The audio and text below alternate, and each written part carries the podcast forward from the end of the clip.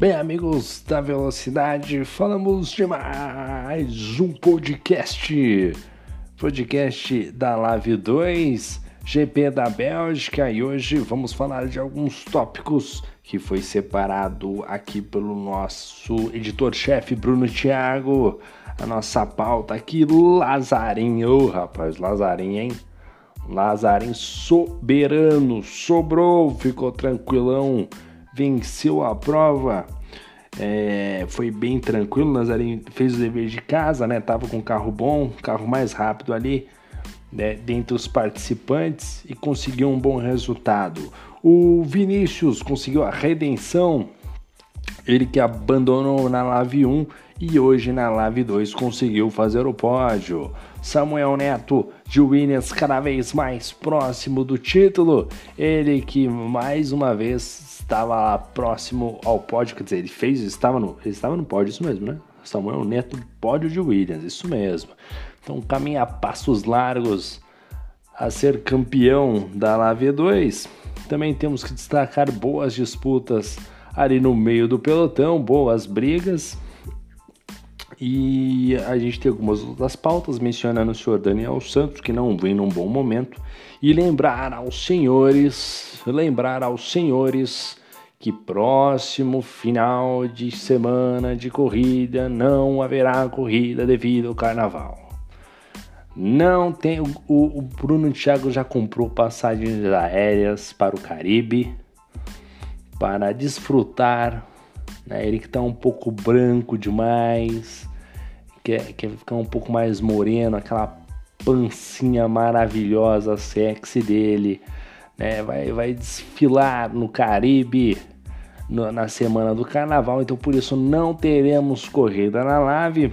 Bom, mas tiramos, tirando esse esse tópico é, turístico da Liga Amigos da Velocidade, vamos falar de como é que foi essa corrida da Bélgica e vamos começar a nossa análise. Hoje vamos fazer um podcast mais curto, mais compacto, né? Hoje fé em Deus que hoje vai ser compacto, hein? Vamos lá, quem ganhou foi o Lazarin. Lazarin não fez mais do que a obrigação. Ele que estava de Racing Point, carro bom de reta. A parte é, de parte de equilíbrio, né? O equilíbrio do carro também é legal, bem bacana. Dentro do, do da separação de carros ali, a Racing Point é considerada o terceiro melhor carro do grid atrás da Mercedes e da Red Bull. Né? Então o Lazarin estava com um ótimo conjunto para essa pista, pista da Bélgica. Né? Então que se tinha uma reta bem longa, precisa de um motor bom.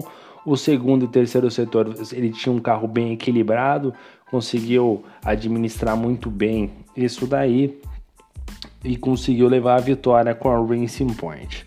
Aí vem os destaques, né? O Vinícius com a AlphaTauri, destaque para ele porque levou a segunda colocação de AlphaTauri. AlphaTauri, é isso mesmo, AlphaTauri.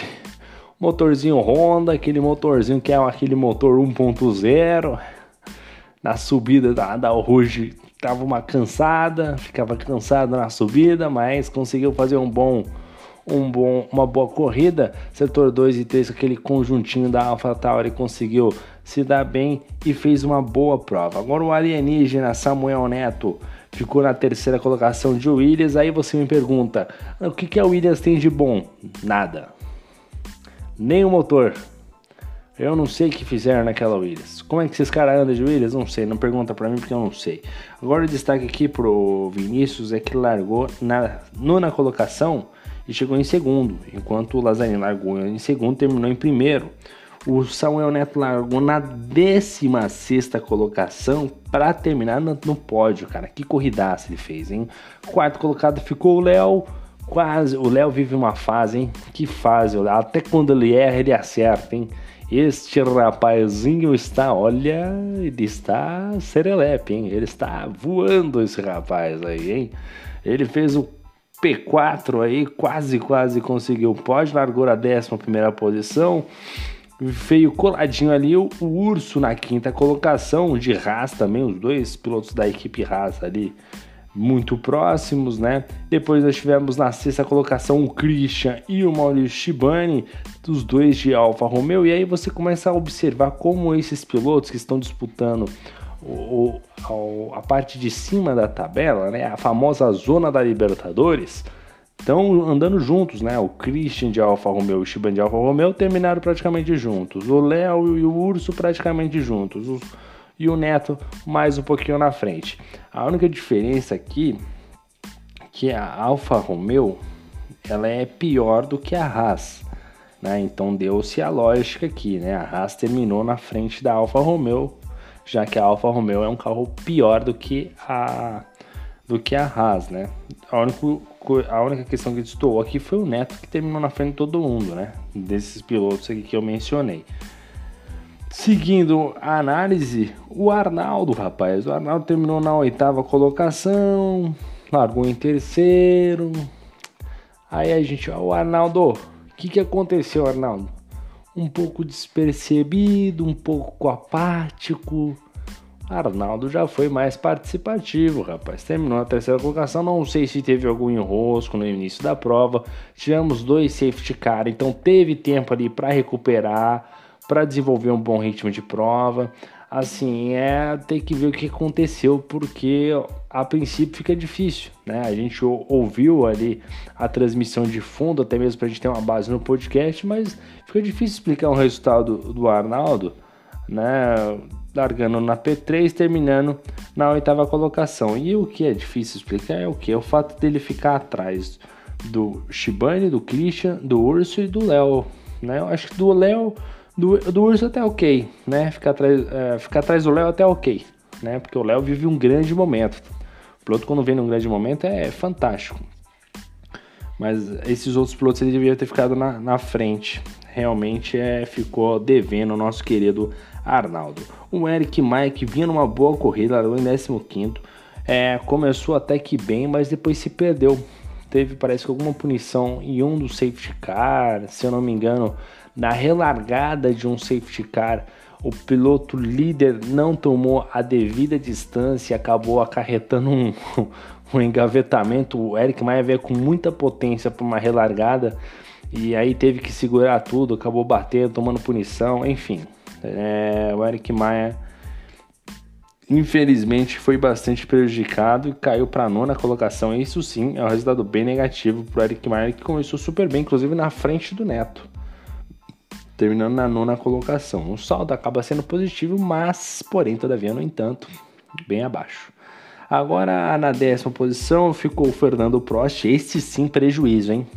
Esse aqui, prejuízo dos grandes, hein? Porque assim, o Fernando Prost, como eu já venho ressaltando, já venho mencionando em outro podcast, é um piloto que praticamente já se consolidou, né? É um piloto que a gente sabe que veio em franca evolução, consolidou como um, um, bom piloto intermediário, né, para nível já avançado, um piloto que está buscando já títulos e premiações, e, e, terminar na décima colocação de McLaren, aí é doído. Aí é outra coisa que provavelmente, prova, muito provavelmente deve ter tido algum acidente na, na prova, né? A corrida acabou de, de acabar aí, a gente não pôde ainda apurar 100% do que aconteceu ainda dentro da corrida mas assim, prejuízo total. Aqui eu tenho plena certeza que teve problema de punição, alguma coisa aconteceu, bateu, rodou, não, não é normal. O Jonas Turbinho, ele em disputa de posição, acabou quebrando a asa lateral do carro dele, acabou prejudicando bastante a corrida dele no stint final. Tanto é que ele foi pressionado pelo Shibane, foi pressionado pelo Urso, pelo Léo, foi passando um a um a galera ali. Ele fez a sua corrida de sobrevivência até o final, né? E um grande prejuízo, né? O, Joninha, o Joninhas acabou realmente acabando. Eh, ficou realmente num, num prejuízo legal, assim, infelizmente. Esse daí tinha tudo para fazer uma boa corrida, né? Já na 12 colocação ficou o Daniel Santos. Ah, o Daniel, hein? E o Daniel, hein, cara? Que me devolvam o Daniel. O que fizeram com o Daniel? Rapaz do céu, hein? O Daniel não acerta mais nenhuma estratégia. Errou o time da parada. Como devia parar, não parou. Parou quando não devia. olha, não dá para explicar. Se colocar num papel e falar assim, desenhe aquilo que você fez, ele não vai conseguir desenhar. porque ele apostou numa situação talvez de um futuro safety car, ou talvez ele pensou numa estratégia onde poderia render mais com outro tipo de composto.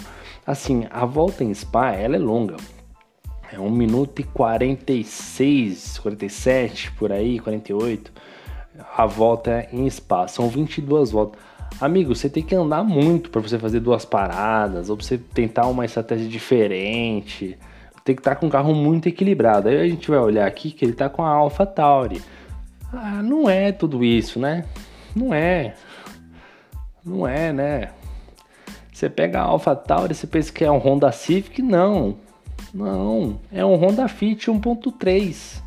Não é um Honda Civic 2.0 turbo ou 1.6, sei lá, turbo. Não sei, não é. Fica devendo. Daniel Santos tentou algum tipo de estratégia maluca, errou tudo. O, o, o Samuel Neto, aliás, o Daniel, o Daniel, ele tá numa fase tão ruim que o Daniel ele tomou uma porrada do Samuel Neto na relargada do primeiro safety car. Já tomou 5 segundos já.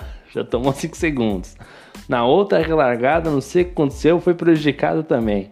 Olha, realmente não vive um grande momento. O nosso querido Carloslinho, o mexicano, o nosso mexicano aí se acidentou aí também. Outro que foi abalroado na relargada aí, foi prejudicado, ficou irritado, falou no grupo, saiu do grupo, pau quebrou, ficou chateado. Espero que ele possa reatar aí um namoro com a Lave, mas realmente a discussão ficou pesada. É uma pena aí, ele que tá adentrando ao mundo virtual aí já tá ao mundo da Lave aí, ao mundo das corridas, é, o pessoal aí acabou se estreitando aí. E alguma curva ficou irritado, saiu do grupo. Parece que teve algum tipo de acidente no meio da prova, realmente ficou um pouquinho chateado aí. Na 14 posição ficou Leonardo Shibani, acabou batendo e não completou a prova.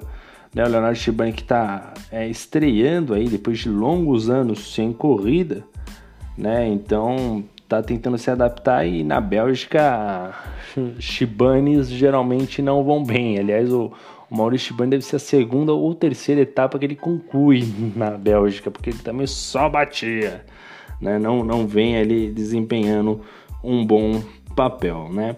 Bom, esse é basicamente o resuminho leve aí da Live 2. Tivemos de qualquer maneira uma grande corrida, grande disputa. Aliás, destaque para a disputa entre ali as disputas do meio do pelotão. Tivemos boas disputas e uma disputa sensacional entre Maurício Shibani e Christian, os dois de Alfa Romeo, já na volta 18 ou 19, lado a lado, dividiram mais ou menos acho que umas duas ou três curvas lado a lado. Foi sensacional a briga, o Christian apostando numa estratégia diferente, se dando bem, né? E sem falar também nas belas ultrapassagens de Urso e Léo para cima do Jonas Turbinho. Foi uma boa corrida e agora é esperar aí passar o carnaval, esperar agora chegar em Bakur, no Azerbaijão para ver como é que vai ocorrer este campeonato, como é que vai se suceder daqui para frente. Corrida que vai ser de extrema importância para sabermos que rumo vai levar este campeonato, né? Campeonato que vem bastante embolado, então a gente pode contar aí com Azerbaijão e Vietnã como sendo as corridas que vão decidir o campeonato. A gente que vai encerrar na França. Então, Azerbaijão e Vietnã com certeza vão decidir esse campeonato e a gente vai estar tá lá para ver o que acontece. Lembrando também que eu esqueci de mencionar, né, o nosso querido Douglas Santos, né? Ô Douglas, pensou que eu esqueci de você, né, rapaz?